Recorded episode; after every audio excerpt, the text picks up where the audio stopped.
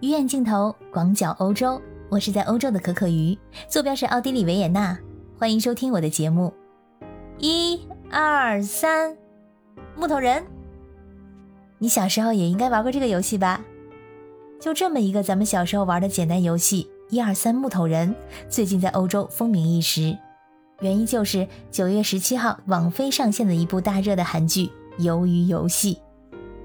打开我所在的国家奥地利的网飞网站，排名第一的就是标注为十六加的《鱿鱼游戏》，这说明呢，这部剧的分级是禁止十六岁以下的少年儿童观看的。这部剧不仅仅是在欧洲，乃至世界各地都是收视领航，在欧美九十多个国家和地区的收视榜单上排名第一，还带火了剧中大大小小的演员。剧中的角色的扮相，还有剧中出现的游戏，也在世界各地引发了模仿的狂潮。男主角的扮演者李正宰是韩国史上最年轻的影帝，由于游戏呢使他再创事业另一高峰，获得空前的人气。女主角的扮演者郑浩妍，她在 Instagram 的粉丝从四十万突破到一千六百万，整整翻了四十倍，刷新了韩国女演员粉丝人数的最高纪录。郑浩妍是模特出身，由于游戏也是她的第一部影视作品。不得不说啊。这个女主角选的非常符合欧洲人的审美，一张高级厌世脸，还有冷冽的气质，所以她特别受时尚品牌的欢迎。那么这么火爆的鱿鱼游戏讲的是什么呢？这是以一场残忍的大逃杀游戏为主线，有四百五十六名负债累累、陷入绝望的玩家，收到神秘的邀请参加一个生存游戏。如果赢得六轮游戏的胜利，胜利者将可以获得四百五十六亿韩元的奖金。大约合人民币二点四亿，而失败者呢就会付出生命的代价。听到这个剧情，会不会觉得有点耳熟呢？虽然说这种类型并不少见啊，但是它的人物设置让人感同身受。最近全世界的经济环境都不是特别好，这种经济拮据产生的压力呢，会让不少人产生共鸣。另外呢，参加游戏全都是非常普通的人，他的视觉场景呢也非常有冲击力。使这部剧获得了全世界观众的共鸣。最近呀，我读了两个让我惊讶不已的新闻。第一个，因为鱿鱼游戏大火，为了乘胜追击，法国的网飞在十月二号到三号在巴黎租下了一家咖啡馆，开设了鱿鱼游戏主题的快闪店，来重现剧中游乐园的场景，让粉丝们体验在剧里出现的碰糖、还有一二三木头人等等这些游戏。并且呢，还让剧中的蒙面卫兵在现场维持排队秩序。哎，这听起来还挺有意思的。要是我在巴黎的话，没准我也去凑个热闹。没想到的是，三号这天啊，因为现场人实在太多了，一度爆发了排队冲突。就有人拍到有一群人突然在现场开始大乱斗，互相殴打厮杀，甚至一度造成其他游客逃窜。从民众拍摄的画面可以看到啊，现场打斗的状况相当激烈，场面一度失控，导致最终警方出动支援，荷枪实弹的抵达现场来维持秩序。最后呢，也并不知道到底是什么引发了打斗，现场呢也没有人被逮捕。第二个新闻呢是发生在比利时的一个小镇的学校里面，这所学校的学生的年龄主要在十一到十二岁。虽然说，由于游戏这部剧的分级呢，我刚刚说过啊，是禁止十六岁以下儿童观看，但是剧中的暴力情节却在这个学校引起了模仿。一位校长震惊地发现，学生们正在模仿剧中的情节玩一二三木头人的游戏。这个咱不一样啊，这个并不是欧洲儿童们玩的游戏，但现在呢，这个游戏在学校里很受欢迎。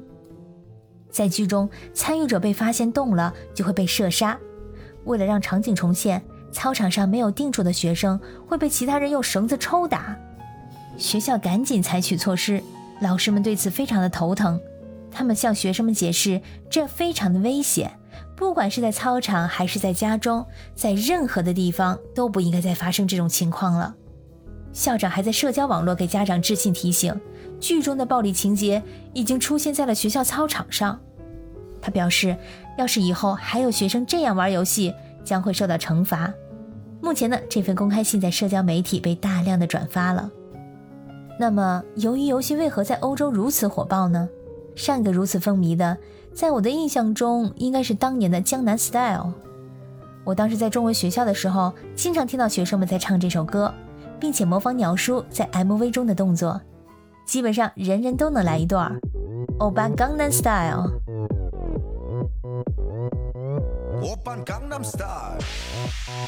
我认为和这次鱿鱼游戏相比，两者的相同点就是够简单，在这个时候的文化壁垒是并不存在的。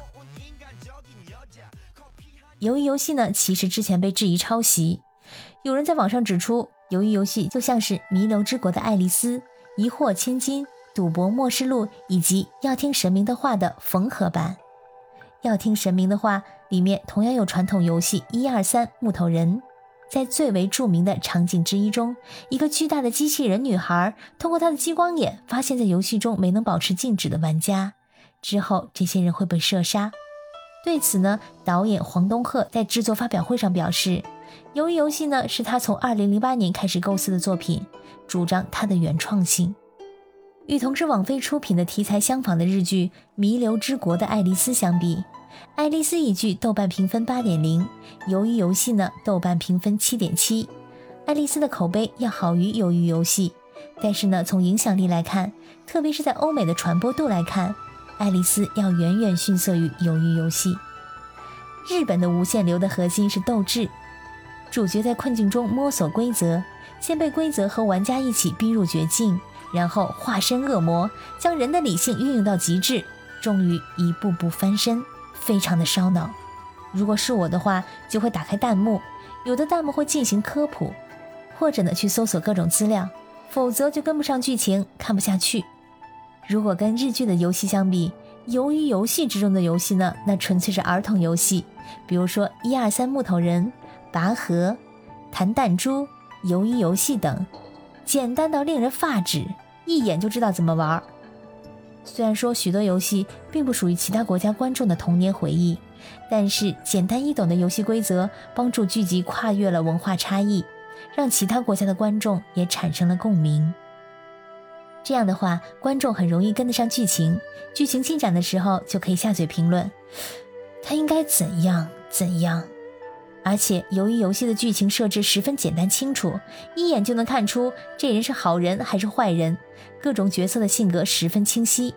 这么简单的剧情设置也有益于观众参与剧情的评论。剧情呢并没有复杂的专业知识，男主角动力是给母亲看病，给女儿买礼物，这种为了心爱之人的目的呢就很符合欧美观众的胃口。就像那篇著名的文章《麦琪的礼物》。而且剧里面的人物是全年龄段的设定，就反倒没有东西方的隔阂，所以可以在全球流行。同时呢，这部剧给人带来强烈的视觉冲击，一边是天真烂漫、小儿科的童年游戏，一边是血肉横飞、枪声不断的屠杀现场，反差极为巨大。而整体色调也是非常的明亮活泼，粉色、蓝色、黄色，天真无邪。却又暗藏杀机，这种巨大而鲜明的反差令人无法不印象深刻。整个场景呢是充斥着符号的非人的世界，所以不参加的人一定要戴面具。圆形面罩代表劳力，负责搬运；三角形的面罩维持秩序；正方形的面罩是管理者。他们都是工具人，通过符号来区别身份的高低。而整个游戏世界的幕后大 boss。则戴着一个不规则多边形的人面面罩，VIP 的客户戴着华丽的动物形状的金色头罩。在游戏结束之后，淘汰者被击毙，他们的尸体居然被装在一个巨大的、漂亮的有蝴蝶结的礼物盒子里面，这让我情何以堪！以后要对有蝴蝶结的礼物盒子有阴影了。在前两局的游戏当中，四周全都是布景墙，唯一真实的只有天空。还有更加令人震撼的一幕，就是那个高挂在空中、透明的巨大的金色的小猪存钱罐。这存钱罐居然能装下四百五十六亿韩元，实在是太赤裸裸的诱惑了。如此的仪式感和符号化的设定，也非常有利于在短视频时代做片段化的传播。在评论区里面有各种观众的评论，全民都可以参与，各个方向都有。而这个讨论的热度呢，又会引发其他人的好奇。看完后，这些新的观众又能简单的加入到新的讨论之中，这个传播度自然就会变大。